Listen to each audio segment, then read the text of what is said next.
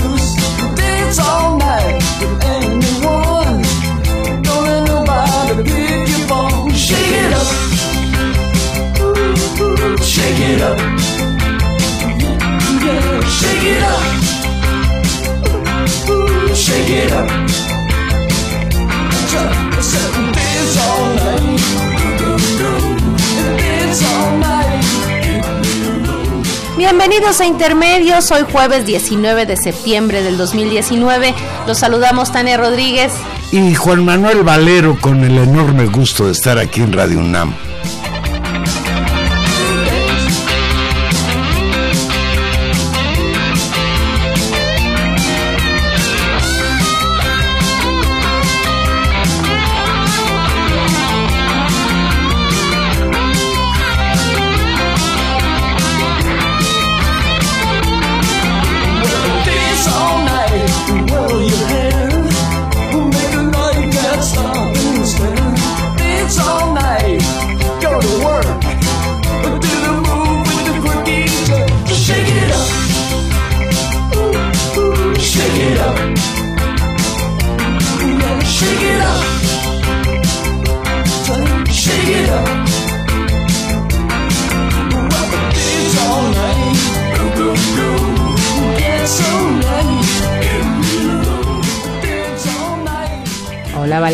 Buenas noches, muy buenas noches a todos.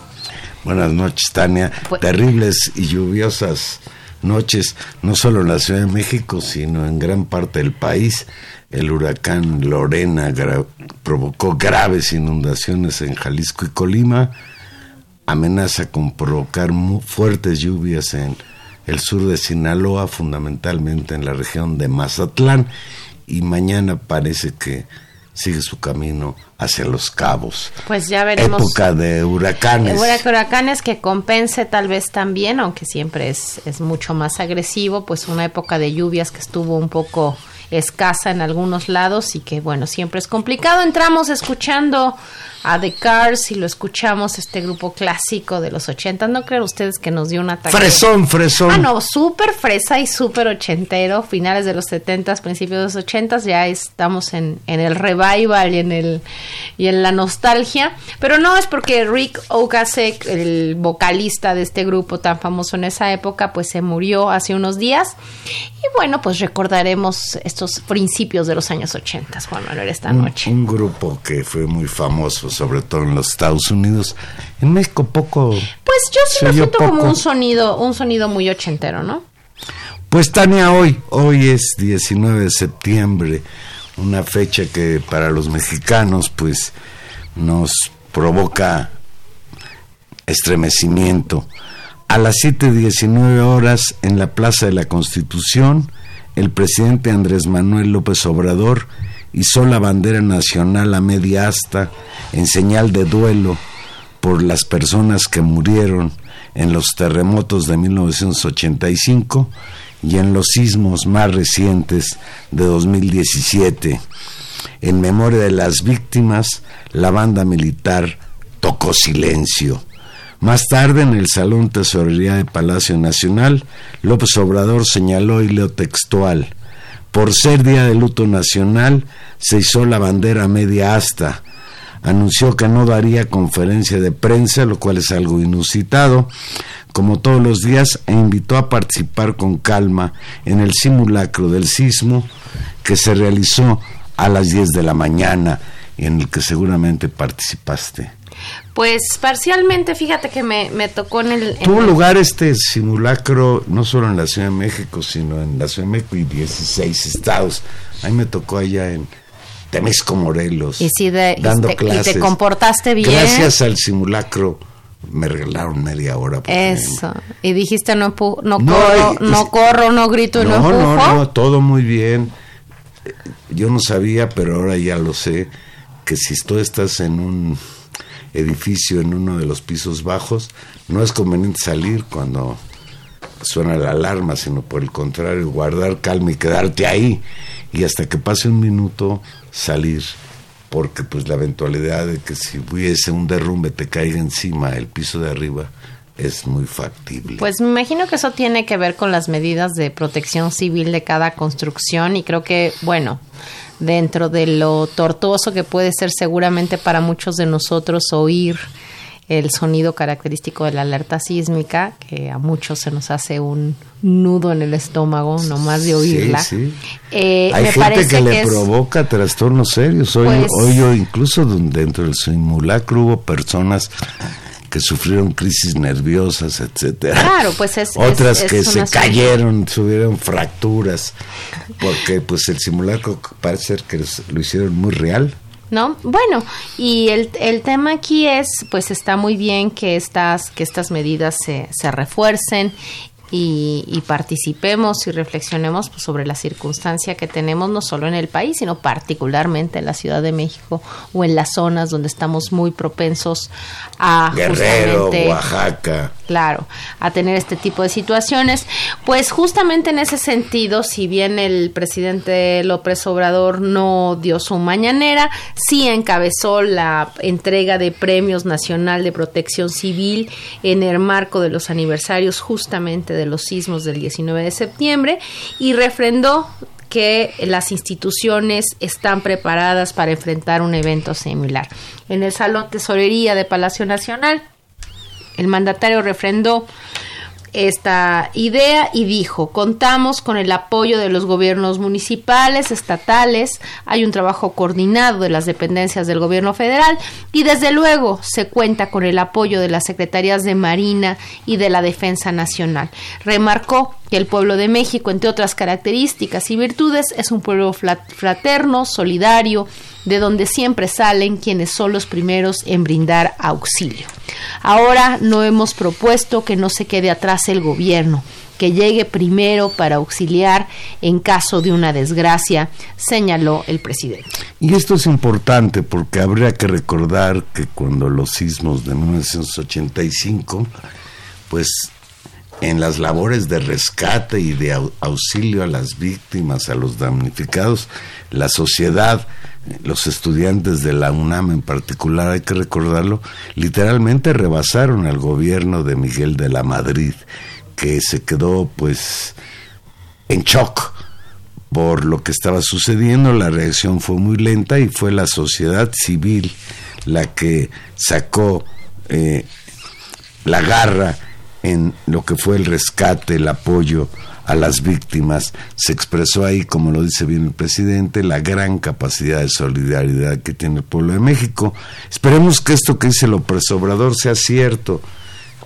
Desde luego no deseamos que vuelva a temblar, pero que en caso de una eventualidad sí sea el gobierno el que el primero en auxiliar a la población, porque entre otras cosas, pues esa es una función del gobierno, brindar seguridad a los habitantes. Sí, recordarás en un, en un texto clásico eh, de, de incluso él reflexionaba y encontraba como el, el nacimiento de la sociedad civil mexicana justamente en aquella tragedia del 19 de septiembre del 85, donde es la, digamos, la emergencia la que hace consciente a toda una población de la capacidad de acción, de incidencia, de organización que tiene por encima justamente del gobierno y cómo esa fue un aprendizaje muy importante y es básicamente el, el relato que, que trata de, de, construir en términos del potencial que contribuyó a la construcción de la democracia o de la lucha por la democracia. De alguna, manera los hechos de 85 repercutieron en lo que después fue eh, pues el cambio este, la presencia de la llamada corriente democrática, el, las elecciones aquellas de 1988 en que hubo un fraude electoral ante una emergencia de la izquierda a partir pues de una toma de conciencia de la sociedad respecto a que el gobierno pues no era capaz ni siquiera de actuar frente a una situación de emergencia como la que se dio en aquellos días 19 y 20 de septiembre de 85. Sí, sí, sí, es, es un, un evento que, que, no solamente tiene esta parte catastrófica, sino que tiene también la, esta, estas otras luces, aunque me parece eh, muy importante este señalamiento de que el, que el gobierno no se quede atrás eh, creo que justamente en este tipo de condiciones como la protección civil y la participación en, estos, en este tipo de eventos hace necesaria, sí, por supuesto, el liderazgo y la coordinación de los mandos formales del gobierno, de sus recursos, de la coordinación, pero también es muy claro la necesidad de participación de la gente, de una participación consciente, alerta, responsable, clara.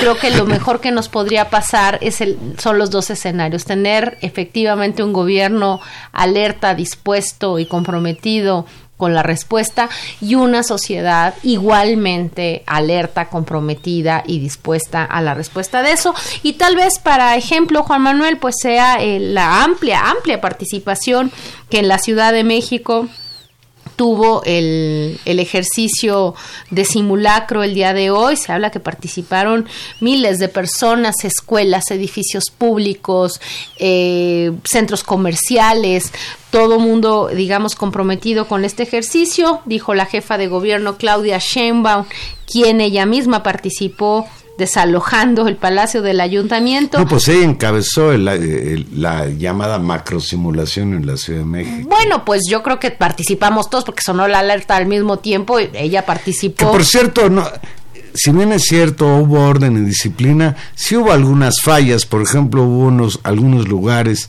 en los que no sonó la alarma sísmica, creo que el 4% de, de los aparatos no funcionaron, por otro lado, como lo decíamos antes, pues hubo algunas personas, 26 personas lesionadas.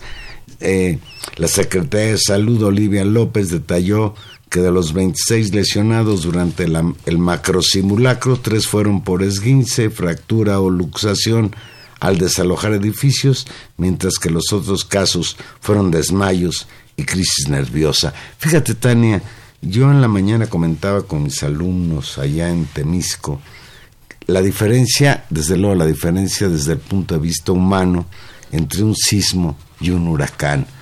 Por fortuna, gracias al avance tecnológico, eh, el estudio de la atmósfera, la meteorología, etcétera, hoy, hoy se cuenta con posibilidades de prever eh, un huracán, su ruta, dónde va a impactar.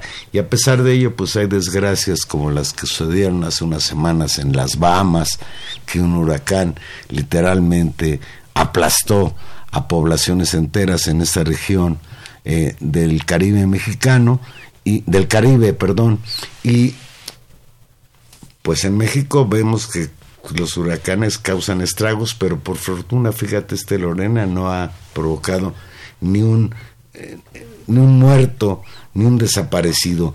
Y sí, la ventaja de los huracanes es que los podemos predecir. La desventaja con los sismos es que nadie los puede predecir.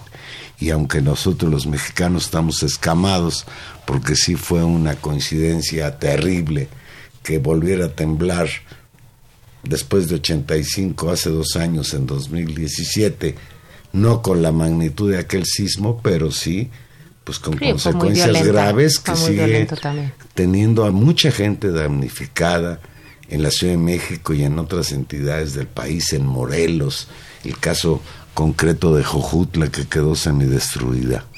Sí, eh, puede ser, eh, lo, hemos dicho muchas veces y los especialistas en, desastres lo dicen, es que eh, los hechos naturales en sí mismos no condicionan un resultado, puesto que el resultado está mucho más imbricado en términos de las condiciones sociales en las que puede ser vivido y procesado ese evento natural, tanto el sismo o como tú señalas el huracán.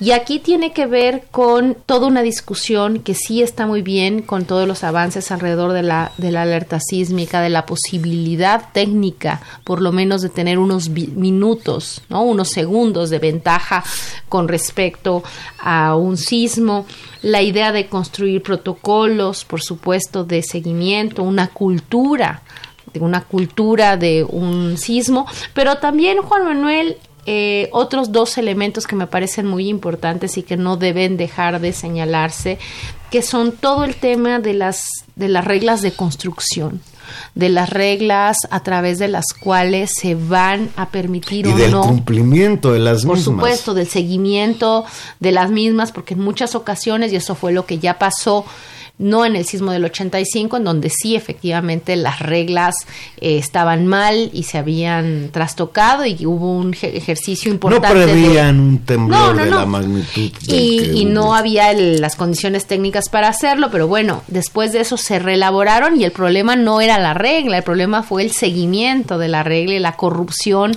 aunada a ello. Y en este momento otra vez fueron los ajustes con respecto justamente a las reglas de construcción y esperemos también el seguimiento a eh, el cumplimiento de las mismas que ahora van siendo cada vez más estrictos. Y hay otro elemento que también siempre es importante, las condiciones de vida eh, y de atención que siguen siendo distintas y, y, también hoy, hoy percibía eso, sigue siendo distintas con respecto a lo que podríamos llamar la ciudad central y las, y las, y las áreas periféricas de la ciudad, donde los servicios, la, que va desde las alertas sísmicas, el funcionamiento, la cantidad de patrullas, la capacidad de atención y de circulación de las calles, la infraestructura urbana, va siendo diferente y por supuesto que también compromete estas cuestiones. Ya no digamos toda la discusión que en términos eh, de ciudad, de desarrollo urbano, tenemos que empezar con la calidad del subsuelo en esta ciudad, que de por sí está sometida a temblores y que tiene un agregado con respecto al estado del suelo de la ciudad, que tiene que ver con el uso de los recursos hídricos, que tiene que ver con el mantenimiento de las tuberías. Es decir,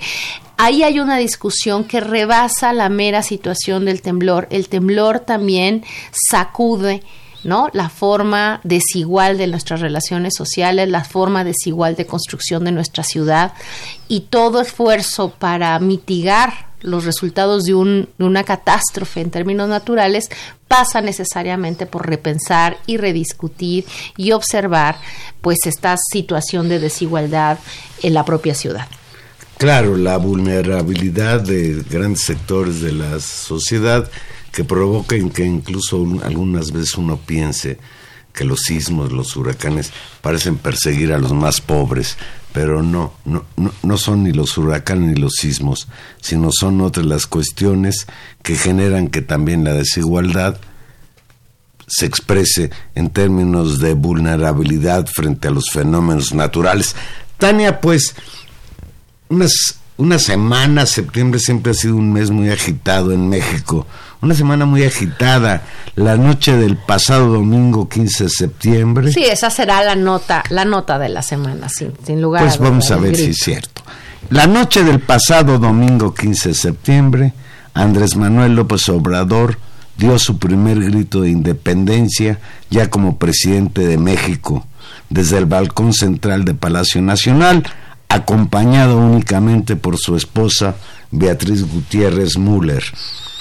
Fue un grito diferente, emotivo. Nos preguntaron nosotros hace ocho días cómo iba a ser y pues yo creo que rebasó con mucho nuestras expectativas.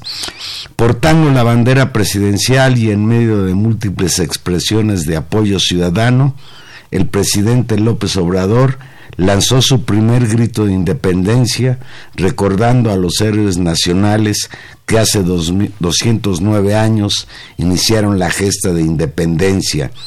Y desde el balcón central de Palacio lanzó vivas por las comunidades indígenas, el heroico pueblo de México, la libertad, la justicia, la democracia, la soberanía, la fraternidad universal, la paz y la riqueza cultural de México. Sí, pasó revista a estos valores y pasó revista a una batería de héroes patrios. Nos había avisado desde la mañana que iba a gritar. iba a haber 20 vivas. 20 vivas, y pues ahí eh, discutíamos cuáles iban, si todos iban a ser personajes históricos y vimos que fue una combinación de personajes históricos donde no faltó, por supuesto, Hidalgo, Morelos, doña José Ortiz de Domínguez, Ignacio Allende, incluyó a Leona Vicario y de ahí se siguió a una serie de reivindicaciones en términos de luchas que es interesante, señaló viva las madres y los padres de nuestra patria, vivan los héroes anónimos, viva el heroico pueblo de México, vivan las comunidades indígenas, y ahí como tú dices toda esta serie y paquete de, de valores terminando con el ya característico Viva México.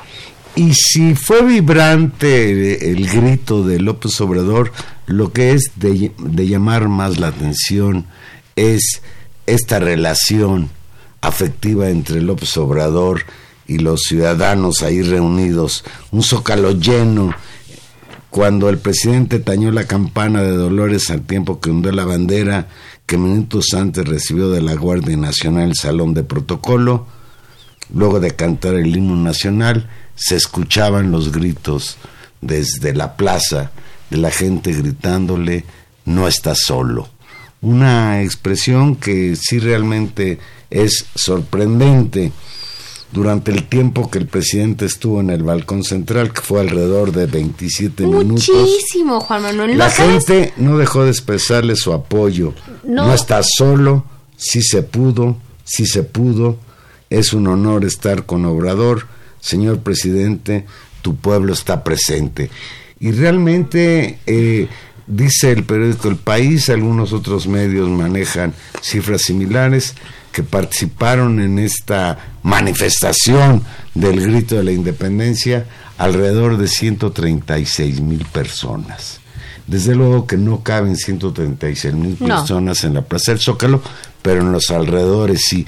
Yo debo confesarte, Tania, que yo fui pero al filo de las ocho y media de la noche me asustó tanta gente.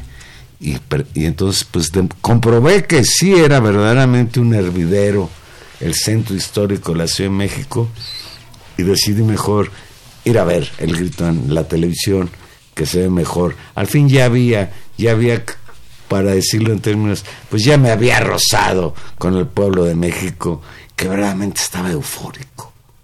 Y esto, no sé, a mí me genera ciertas preocupaciones, demasiado creer en López Obrador.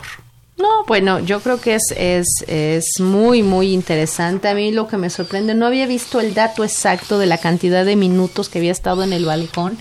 Si uno recuerda las apariciones públicas de los presidentes en los últimos años, se reducían a situaciones absolutamente controladas, no siempre en una situación de control y siempre en episodios muy breves. 27 minutos me parece una barbaridad en términos de la exposición y habla mm, pues justamente de lo que tú dices del, del compromiso, del entusiasmo eh, que genera el, el, presidente López Obrador en un importante sector de la sociedad mexicana, en este caso particularmente en la Ciudad de México, donde siempre ha tenido una base social de apoyo amplísima y que además está como dispuesta a mostrarla.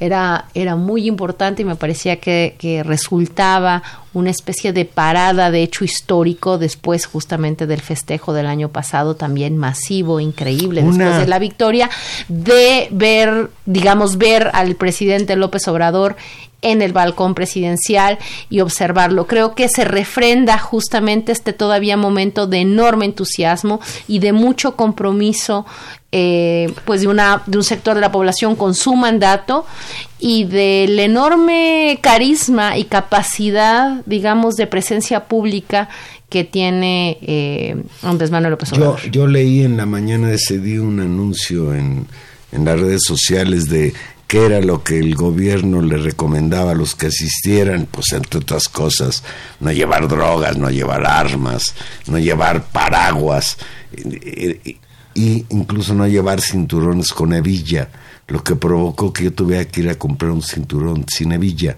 Y para mi sorpresa, no hubo absolutamente ningún retén. La policía no revisó a nadie. Pasamos libremente de las calles de 16 de septiembre, Madero, 5 de mayo, a la Plaza Central sin que nadie revisara nada. Y esto es un contraste muy grande con lo que sucedieron en los últimos gritos de la independencia de Peña Nieto o incluso en los gritos de independencia del señor Felipe Calderón, en los que verdaderamente había un cuidado de quién pasaba y quién no pasaba. Eh, las televisoras provocaron provocaban aplausos cuando la población, en el caso concreto de uno de los gritos del señor Calderón, le gritaba asesino. Creo que estas cuestiones sí son fundamentales de tener en cuenta como un cambio radical de la relación entre el pueblo y el gobierno en este pues en esto que López Obrador le llama la cuarta transformación. No, me, parece que eso es un es una cuestión eh, importante, independientemente de la posición eh, emotiva que uno pueda tener frente al personaje concreto, frente a Andrés López Obrador. Me parece que sí hay una mejora en varias cosas. Uno en esta es, es una una lógica de no no un zócalo capturado, ¿no? Eh, restituir una lógica de fiesta inclusiva, de, de, libertad de tránsito. Claro, por supuesto. Eh, creo que esa es, un, esa es una cuestión importante. Creo que también fue muy importante y fue reconocido por tirios y troyanos en la forma en que se ejecutó, digamos, o el mensaje que se quiso enviar con, con el grito y con lo que ahí se, se señaló, una lógica inclusiva de poner en el centro pues la paz, eh, la igualdad, la, la, incluso esta lógica de la fraternidad universal, de poner los valores en el centro, de poner la idea de México, de un México incluyente, señalando a las comunidades indígenas, ¿no? al pueblo de México. Creo que ahí hay una, una enorme virtud en términos también del mensaje político, que creo que fue valorado por buena parte de la sociedad mexicana y eso me parece también muy bien. Y el otro elemento que me parece muy destacable y que a mí tal vez fue a lo que más me, me gustó de, de este grito sean sus, sus formas republicanas. Es decir, me pareció un, descanso a la vista y no solamente a la vista, sino a las formas de hacer política, a la lógica de relación de los políticos con la sociedad, eh, evitarnos eh, lo, de, lo desagradable que era ver una especie de séquito o de corte contemporánea que saludaba y que muy elegante miraba pasar y aplaudía a los distintos ah, claro, es decir, la pasarela de los lambiscones, el pasillo. Exacto, eso me parece que fue retomar... Otra cosa digna de agradecerle a López Obrador, que solo ahí estaba en el balcón él y Beatriz, su mujer, que ya no estuvieran ahí. Eh, la señora Peña Nieto, que ya ni es señora Peña Nieto, Angélica Rivera. Y sus hijas, es decir, mostrando los vestidos del último grito de la moda. Creo que eso fue importante. Fíjate. muy importante. Dice, me parece muy dice Arturo Cano, nuestro amigo Arturo Cano, excelente periodista del periódico La Jornada, en su crónica publicada el, el, el lunes, dice Cano, el Zócalo se rindió entre las arengas de López Obrador. Este era un pueblo que estaba feliz, feliz, feliz y lo gritaba. El coro comenzó mucho antes de que el presidente de la República apareciera en el balcón central. Sí, Desde luego hay que decirlo también porque se ha hecho, se ha señalado. Sí, en efecto, después del grito y después del grito y de que López Obrador como todos los demás presenciamos la magnífica muestra de los fuegos pirotécnicos en eso México es muy picudo. Sí sí hubo un convivio en el interior del Palacio Nacional al que estuvieron invitadas 300 personas. Se trató de un convivio estilo kermés con tamales, buñuelos, atole, entre otros antojitos mexicanos, aguas frescas, etcétera, con los integrantes del gabinete, integrantes del cuerpo diplomático acreditado en México y algunos empresarios. Sí, pues esto tiene que suceder, ¿no? Es, es sí, y, está bien. O sea, yo lo que digo es, hay un tema de formas, de formas de representación de la política y de formas de representación de lo que es el poder. Quitar del centro todas estas formas cortesanas y estas formas, digamos, aristocráticas, restituyendo un, una imagen y un lenguaje más republicano me parece muy sano después de muchos años donde la, la en un país digamos donde, donde se impuso una clase político empresarial con sus intereses y sus reformas y donde también la enorme desigualdad el desgaste histórico de estas formas eh, a veces horrendas que tenemos en, en este país en términos de nuestras relaciones entre clases no ayudaban mucho como representación del poder. Ver esta otra forma de representación creo que es muy sana, creo que es un buen mensaje. Y bueno, pues si después hubo un convivio y eso está bien, pero el tema es la representación. Del, no, es, no es una cosa menor. Entonces, pues bien, bien, el, en resumen creo que, creo que fue un buen grito y ya veremos el próximo año cómo le sigue yendo al presidente López Obrador. Vamos a hacer una pequeña pausa y aquí regresamos. Vamos a oír a los Cars otra vez. Thank you.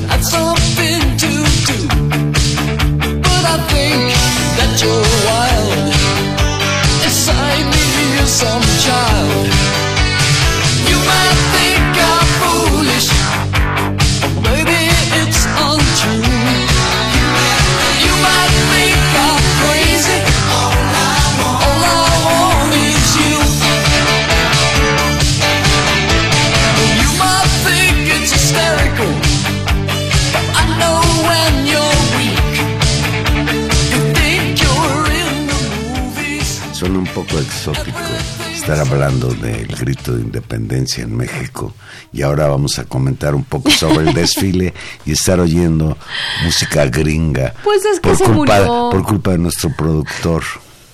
Bueno, pero es un, Está nostal- bien. es un Está bien. nostálgico. Viva como la fraternidad universal. Exacto. bueno. Ahí está. Pues al día siguiente, 16 de septiembre, un lunes que parecía domingo, hubo el desfile. México festejó 209 años de independencia. La ceremonia del desfile militar, con más de 12 mil participantes, se inició con el izamiento y honores a la bandera nacional en el Zócalo Capitalino. El presidente de la República, Andrés Manuel López Obrador, encabezó su primer desfile, desfile cívico-militar como comandante de las Fuerzas Armadas y pasó revista a los 24 batallones de la Marina, la Secretaría de la Defensa Nacional, la Guardia Nacional, Conagua, Pemex, Protección Civil, la Asociación de Charros, que esos a mí no me gustan mucho, y militares extranjeros que desfilaron este 16 de septiembre. El desfile duró una hora con 41 minutos, sin novedad pese al incidente de un paracaidista que resultó herido por una falla en su descenso.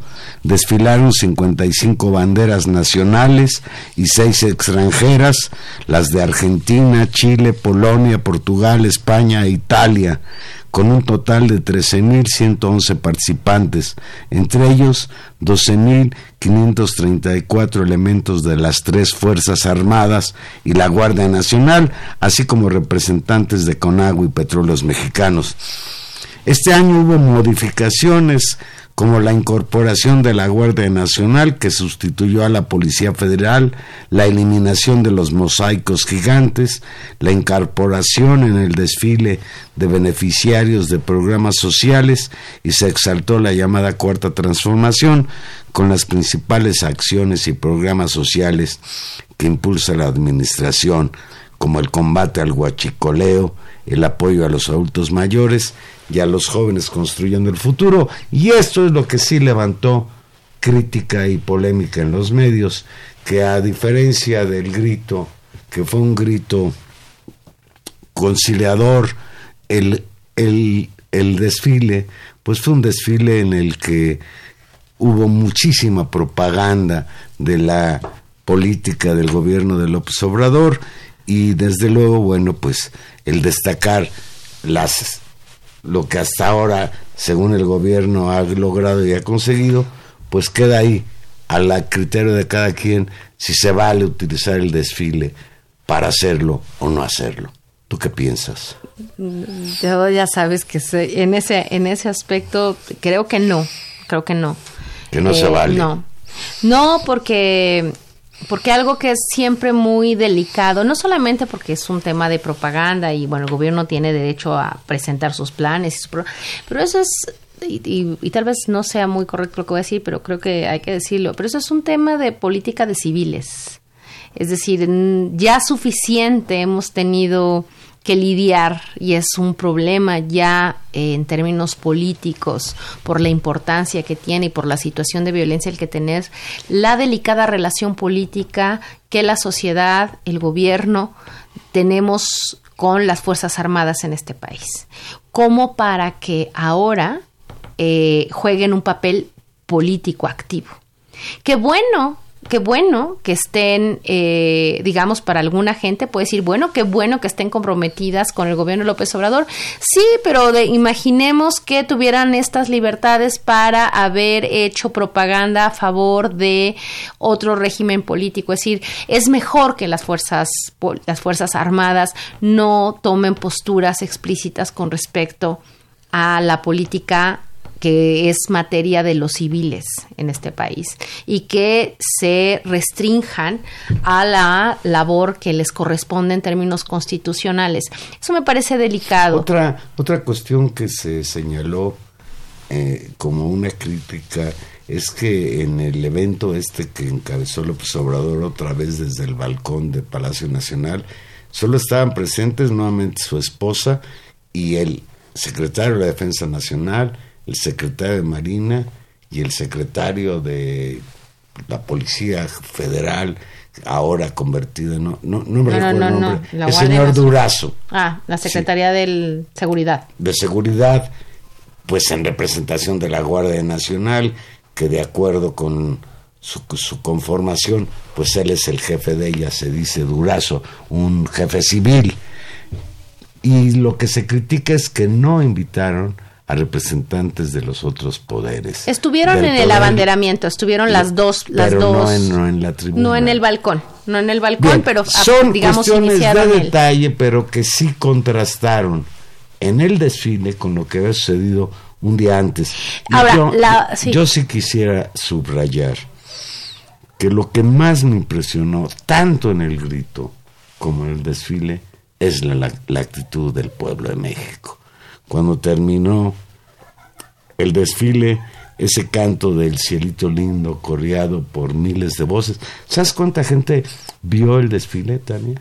400 mil mexicanos estuvieron en la ruta del desfile, viéndolo pues en vivo. Los demás también en vivo, pero por la televisión. Sí, eh, o sea, si, sin lugar a dudas refrendamos esta relación con el gobierno, en ese sentido que bueno, y uno podría pensar, bueno, es una combinación importante, una restitución del, de la, del reconocimiento a las Fuerzas Armadas, un entusiasmo para, digamos, con la lucha que se viene. Uno, uno puede decir, bueno, podría tener una parte positiva. Sí, pero los momentos pues políticos y los ánimos políticos son mucho más inestables que la lógica institucional con la cual construyes una ética de conducta pues no sé, esa representación de la fuerza militar, del comandante supremo, se convirtiera en una realidad y realmente se atacara en todos sus aspectos la violencia que existe en este país. Pero ni siquiera es eso, el tema es, las Fuerzas Armadas son fuerzas de Estado, no de gobiernos aunque te guste mucho este gobierno, si te gusta mucho este gobierno, puedes decir, ay, qué bueno que lo apoyen, que lo apoyen. Bueno, sí, pero cuando el gobierno cambia, porque los gobiernos van a cambiar, Juan Manuel, porque sí, es una también tiene que haber lealtad de los soldados. Exactamente. Esa es la estabilidad democrática. Eh, eh, y, esa es, y esa es la estabilidad del Estado y la, y la razón por la cual no pueden estar al garete en términos del ánimo social y de la expectativa social y por eso, digamos, hay que tener cuidado con esas, con esas situaciones. Me parece también eh, importante señalar que en toda la narrativa yo me interesó ver cómo arrancaba justamente el, desfile militar para ver cómo era este discurso alrededor, particularmente de la Guardia Nacional.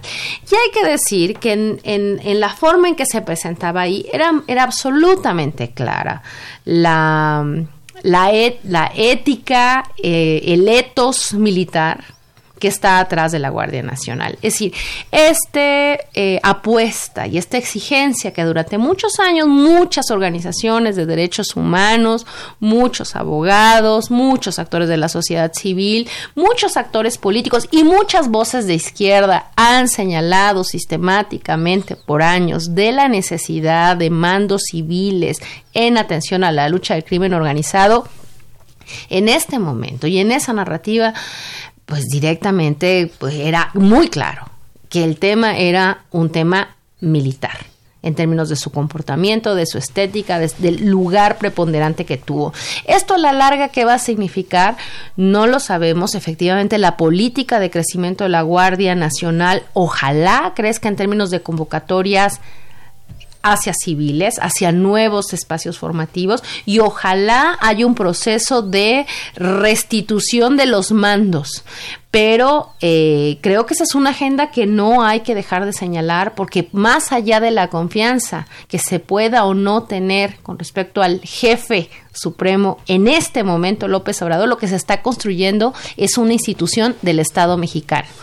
Esa institución tiene que estar en manos de civiles o en manos de fuerzas militares. Creo que la respuesta que como desde una lógica democrática e incluso de izquierdas tendría que ser de civiles independientemente de la posición que uno pueda tener frente al actual gobierno. Cambiamos de tema. El próximo 26 de septiembre. Bueno, y totalmente con este tema, Ayotzinapa. Se cumplen cinco años de la desaparición de 43 estudiantes de la normal rural de Ayotzinapa, allá en la noche trágica de Iguala. Fíjense, cinco años. Y escuchen ustedes lo que prometió la Fiscalía General de la República a los padres de esos muchachos. Están abiertas todas las líneas de investigación en el caso de los 43 estudiantes de Ayotzinapa desaparecidos en Iguala el 26 de septiembre de 2014. Leo textual. Las irregularidades encontradas en el caso Iguala nos obligan a reiniciar las pesquisas casi desde cero. Esto lo informó la Fiscalía General de la República al reunirse ayer en privado con los padres de los 43 normalistas de Ayotzinapa desaparecidos, el titular de la Fiscalía General de la República, el señor Alejandro Hertz Manero, anunció que las investigaciones se retomarán casi de cero debido a las irregularidades del proceso, con base en las propuestas del grupo interdisciplinario de expertos independientes, con todas las líneas de investigación abiertas. Tras el encuentro de dos horas en Palacio Nacional, al que asistió como testigo el presidente López Obrador, los padres de los estudiantes respaldaron reiniciar las indagatorias y pidieron que se enjuicie al exprocurador Jesús Murillo Cara, aquel de la verdad histórica, el que ya se había cansado de investigar, y al encargado de la investigación en la administración anterior, el señor Tomás Cerón de Lucio, que es acusado de que fue uno de los que falsificó las pruebas del supuesto hallazgo de los cadáveres quemados en el basurero de Cocula.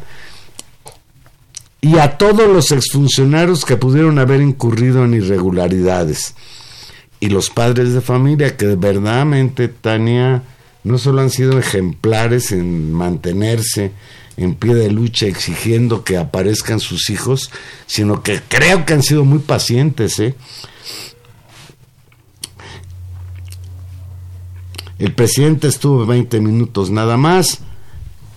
De manera previa, en la conferencia de prensa matutina, reiteró su respeto a la, a la autonomía de la Fiscalía y aprovechó para hacer un exhorto a toda la población que tenga información que pueda llevar al paradero de los jóvenes a que la ofrezcan a las autoridades. Más tarde, como lo decíamos, se reunió, eh, los padres de familia expresaron su punto de vista.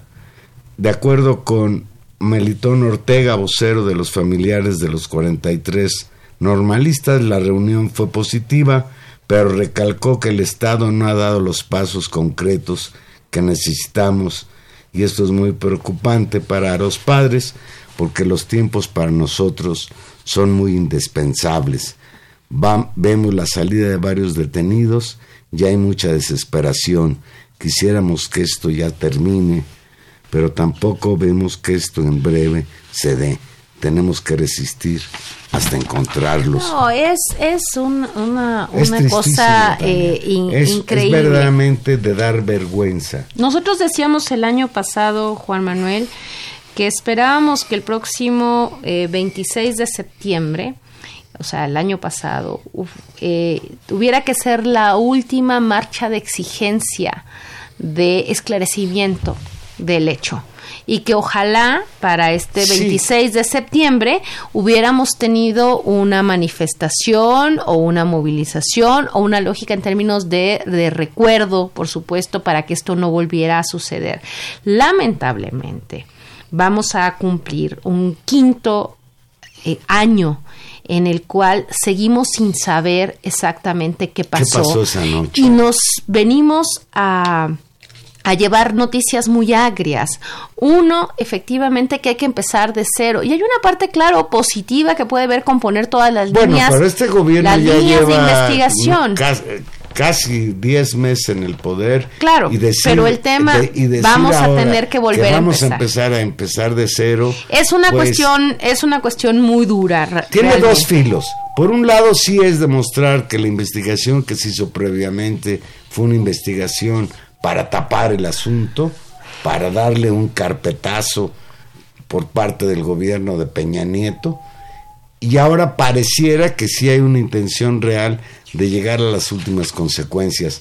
Este es verdaderamente un tema que representa una asignatura pendiente para el gobierno de Andrés Manuel López Obrador. Y, qué bueno que, digamos, que se ha establecido un mecanismo de diálogo constante, al parecer muy, muy fluido y, y, respetuoso, y diría yo que hasta de cierta confianza con los padres de los, de los chicos desaparecidos, pero es, es lamentable este anuncio. Y la otra cosa que queda entonces, si lo que se está demostrando, porque además esto se demostró con la liberación de buena parte de los acusados, justamente por buenas y malas razones en función de no porque sean directamente inocentes, sino porque muchas Lo de cual sus, es gravísimo de que se les esté liberando Sí. porque no hubo un proceso adecuado. Claro, y también hay que reconocerlo también porque está demostrado y eso tampoco se puede tolerar independientemente Sí, de su responsabilidad que hayan sido sus declaraciones basadas únicamente en tortura,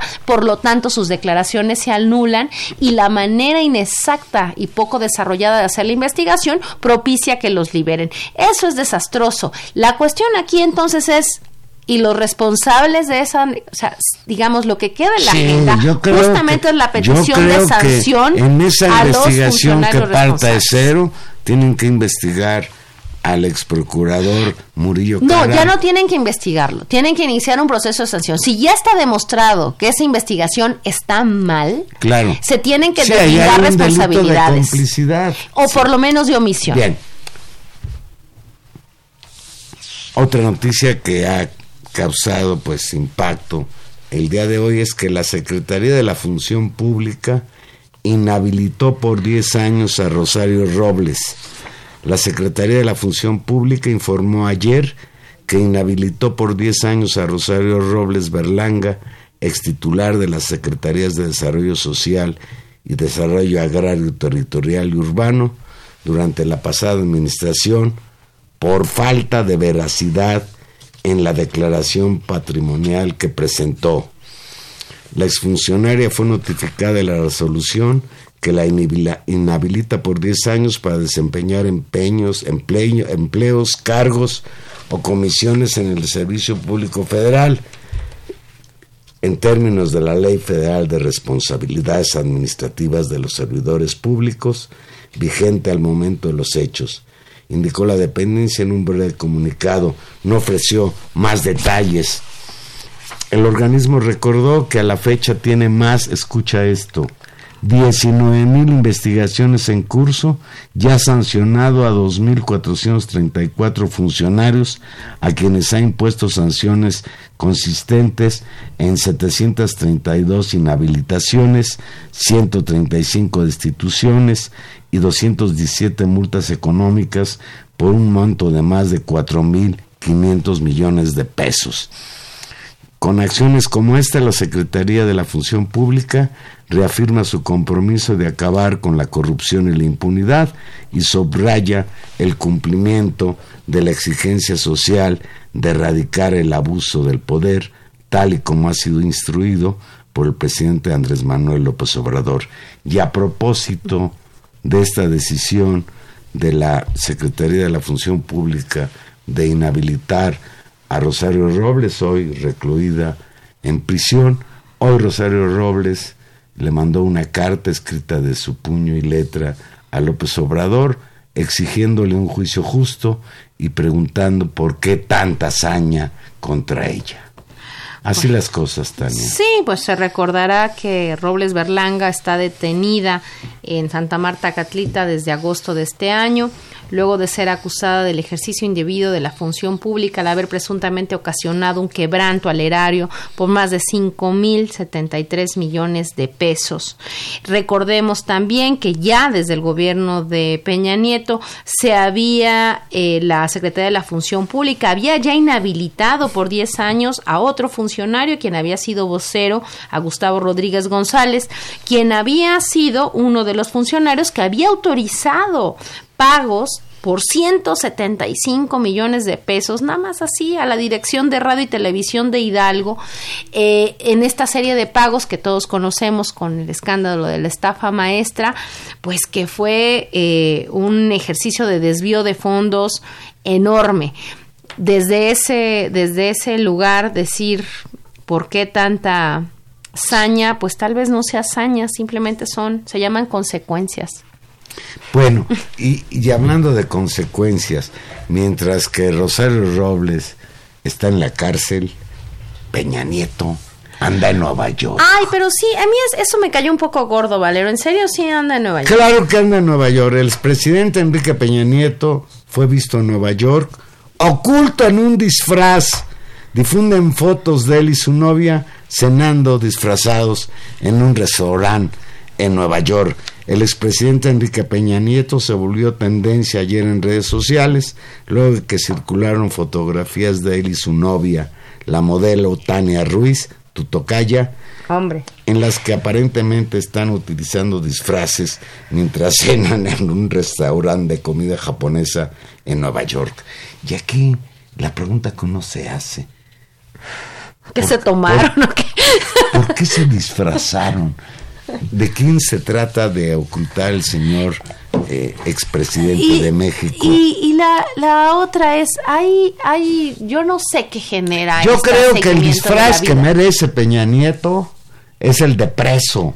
Pero Ese es- le quedaría a la medida. Pero ese no sería disfraz, porque si es disfraz, bueno, Sí. debería de ser. Yo, yo cuando veo el contraste entre la vida que se da Peña Nieto, que viaja de Europa a Nueva York y que ya incluso trae no- un- nueva novia, qué injusta es la vida. ¿Te acuerdas de aquel no te preocupes Rosario? Hoy agregaría no te preocupes Rosario, que quieres que te traiga de Nueva York y te lleve a la cárcel. Dile, unos abogados.